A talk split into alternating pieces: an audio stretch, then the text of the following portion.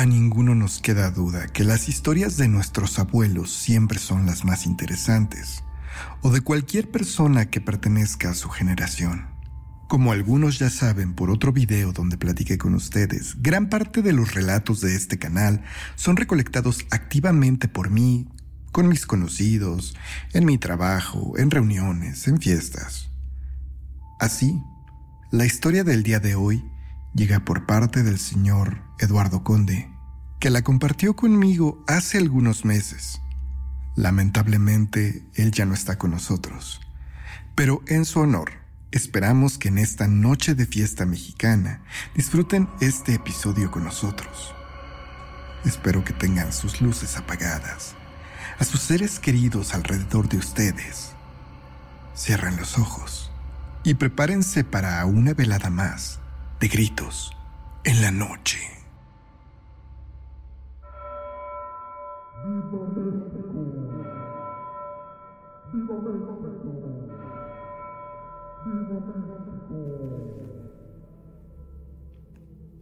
Fue justo después del grito de independencia que salí corriendo de casa para encontrar a mis amigos. Pero ellos ya no estaban ahí. Hacía algunos meses nos habíamos mudado a León, Guanajuato. Mi papá había comenzado a trabajar en un taller muy reconocido de artículos de piel y mi mamá era recepcionista en las oficinas de una fábrica de zapatos. Las tardes las pasaba yo en compañía de mi hermano mayor, que aunque nos llevábamos muy bien, la diferencia de años que teníamos era grande. Lo cierto es que él pronto encontró un grupo de amigos y una novia que ocupaban todo su tiempo. Gran parte de mis días entonces, fuera de la escuela, los pasaba solo con mi perrito antifaz, jugando y corriendo dentro de casa. Hasta una tarde en que al ir a comprar pan, un niño que probablemente tenía mi misma edad se acercó a saludarme. Era Edgar. Yo lo había visto anteriormente en la colonia y él también a mí. Y desde ese día comenzamos una amistad que perduró por muchísimos años. Edgar pronto me presentó a César y a Mateo. Los cuatro juntos formamos rápidamente un grupo inseparable. Y gracias a eso, recuerdo haber pasado una de las mejores vacaciones de verano que había tenido en mi vida, donde todos los días pasaba horas y horas jugando con ellos. Cuando llegaron las fiestas patrias, yo esperaba también compartirlas con mis amigos y sus familias. Pero, para mi desgracia, todos tenían planes ya con sus familiares. Mateo y César visitarían a tíos en otras regiones del estado. Y Edgar cenaría en casa de su abuela en una colonia algo alejada de nuestro hogar. No estaba seguro de si él volvería pronto, pero me dijo que de hacerlo así, Pasaría a mi casa si todavía veía alguna luz encendida.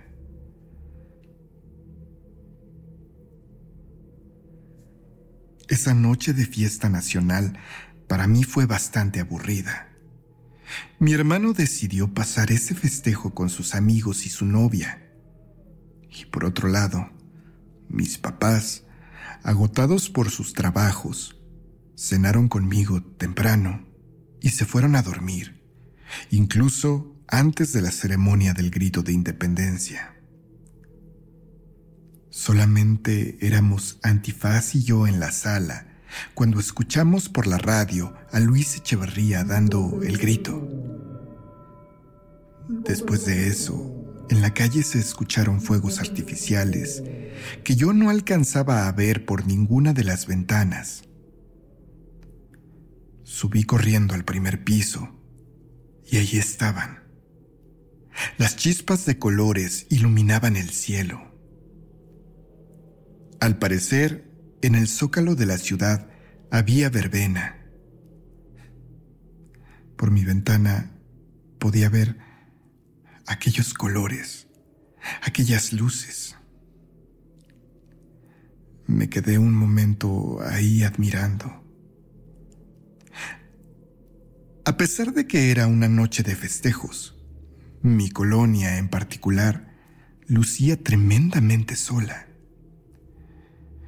Seguramente la mayoría de las familias habían pasado la festividad en otros lugares, con otros familiares, y ahí todo lucía sumamente quieto. Todo, excepto el parque al final de la cuadra, que se alcanzaba a ver a través de mi ventana. A pesar del deficiente alumbrado público, podía ver en los columpios a niños balanceándose y otros tantos corriendo alrededor de ellos.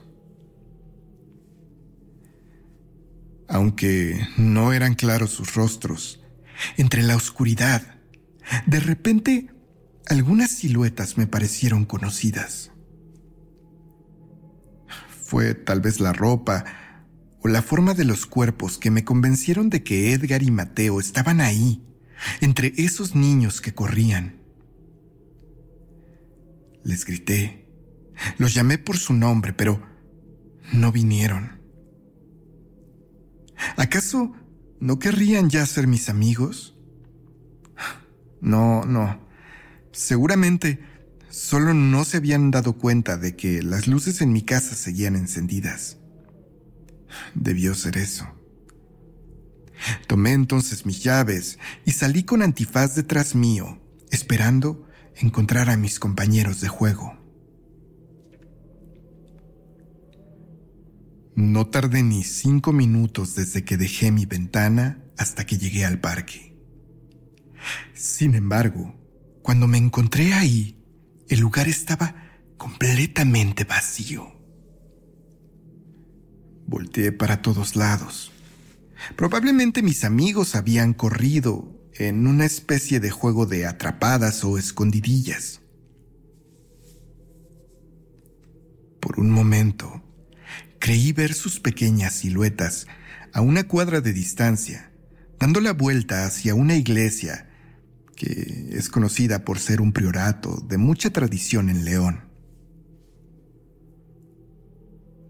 Antifaz y yo corrimos en esa dirección, creyendo que mis amigos se habían escondido de mí deliberadamente. Pero una vez más, al llegar a ese punto, no pudimos encontrarlos. De momento me sentí raro, decepcionado tal vez y triste. Comencé a creer que ellos estaban huyendo de mí en lugar de estar jugando. Le silbé a mi perrito y ambos comenzamos a caminar de regreso a casa. ¡Hey! Niño. Me llamó una voz en aquella noche, pero yo no podía ver de quién se trataba. Ay, pero mira nada más. ¿Por qué tan solo? Volteé nuevamente a todos lados, sin poder ver nada ni a nadie. Pero Antifaz se comenzó a poner inquieto. Comenzó a gruñir y a ladrar, y puso su cuerpo en posición de acecho, y comenzó a avanzar. Avanzaba lento hacia el parque del que veníamos. Ahí en una banca había dos mujeres. Una tremendamente obesa y la otra sumamente delgada. Ambas tenían la piel prácticamente blanca, con cabellos muy, muy negros y ondulados y mejillas sonrosadas. Nunca olvidaré su apariencia, que era muy peculiar me estaban llamando. Yo... Yo no sabía qué hacer. Vamos, era ya algo mayor. Sabía perfecto que no debía hablar con extraños. Pero algo en ellas era hipnótico. Una de ellas continuaba llamándome, mientras la otra se reía. Yo no sabía qué hacer y solamente me acerqué un poco, no para ir hacia ellas, sino para detener a mi perro de su collar, ya que estaba sumamente tenso, en una posición en la cual hubiera esperado que atacara en cualquier momento. Intenté jalar a Antifaz hacia mí, pero... pero no podía. Estás buscando a Edgar, ¿verdad? Ay. Sí, sí, sí. Él andaba aquí con nosotras. Cuando dijo eso esa mujer, por primera vez me detuve. Me quedé pensando un momento. Si conocía a Edgar, seguramente entonces mis amigos sí habían estado ahí. Pero vente, vente con nosotras. Te vamos a llevar con él, si quieres, claro. Dijo la otra mujer, y aunque por un momento lo dudé un poco, sabía, sabía dentro de mí que no debía acercarme a ellas. A pesar de sus llamativas características físicas, había algo que, que me aterraba en esas mujeres. Eran probablemente sus dentaduras terriblemente amarillas o los ojos casi blancos que ambas tenían. Ven. Ven.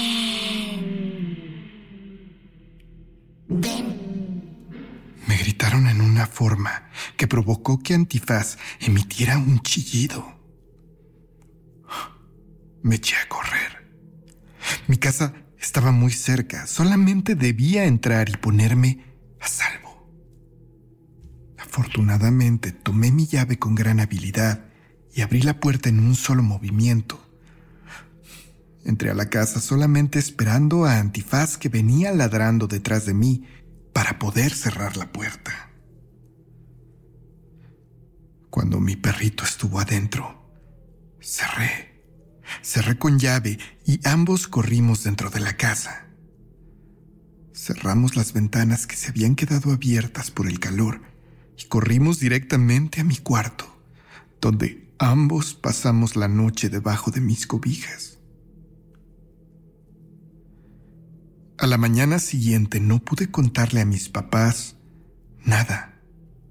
Si lo hacía, me regañarían por andar de noche en la calle y probablemente me lo prohibirían. A mi hermano le intenté comentar un poco, pero lo tomó a broma y pensó que estaba jugando. Más tarde ese día mis amigos fueron a buscarme. Edgar se disculpó porque la reunión con su familia se había extendido y no había vuelto a su casa durante toda la noche como había prometido. A ellos, a ellos tampoco les conté sobre mi aterrador encuentro. No quería parecer un tonto frente, frente a mi grupo de amigos. Mi amistad con César, con Edgar y con Mateo duró por muchos años. Y fue probablemente unos 15 o 16 años después, durante el bautizo del segundo hijo de Mateo, que tarde ya solamente nosotros como adultos despiertos, comenzamos a recordar nuestras experiencias como niños creciendo en la misma colonia. De repente, ni siquiera sé muy bien cómo, César comenzó a hablar de historias de terror. Hablamos de las clásicas leyendas que recorren todo México. La Llorona, el Charro Negro, el Sereno, y de pronto, la novia de Edgar, que también había crecido en la misma colonia, interrumpió diciendo que si sabíamos algo de los niños perdidos. Todos respondimos que no. Para ese momento ya ninguno de nosotros vivía en aquella colonia de nuestra infancia. Sin embargo, la familia de ella, no precisamente sus padres, sino sus tíos, ocupaban la casa en la que ella había crecido. Desaparecieron unos niños. Algunos dicen que fueron las brujas. Nos dijo, y ante la mirada incrédula de la mayoría, ella comenzó a decir que en esa colonia se decía que había dos brujas que rondaban las calles buscando pequeños. Al parecer era una historia muy vieja que tenía mucho de no tener relevancia alguna, pero con la desaparición de dos niños en semanas recientes, todos habían recordado aquello. Mis amigos no es que lo tomaran a juego, pero Dijeron que sería mejor que la gente se preocupara en encontrar a los criminales en lugar de creer ese tipo de cuentos. Yo no había hablado nada hasta ese momento, así que cuando me preguntaron si estaba de acuerdo con ellos, no sé, fue como si todos los recuerdos de aquella noche me vinieran de golpe y terminé, terminé contándoles lo que me había pasado terminé hablándoles de esas dos mujeres, de las brujas, de aquello que ellos creían que no existía, de aquello que probablemente sí se había llevado a esos niños. Todos se quedaron callados, tal vez por demasiado tiempo. Algo en el ambiente se rompió en ese momento y todos nos despedimos y nos retiramos a nuestras casas. Esa noche no pude dormir pensando, pensando en esos niños, pensando en que pude ser yo uno de ellos. Nunca los encontraron. Así que tengan cuidado porque, a pesar de que el mundo gira y la tecnología avanza, las historias de brujas hasta este día no han muerto. Probablemente ellas siguen ahí afuera, esperando llevarse a sus niños.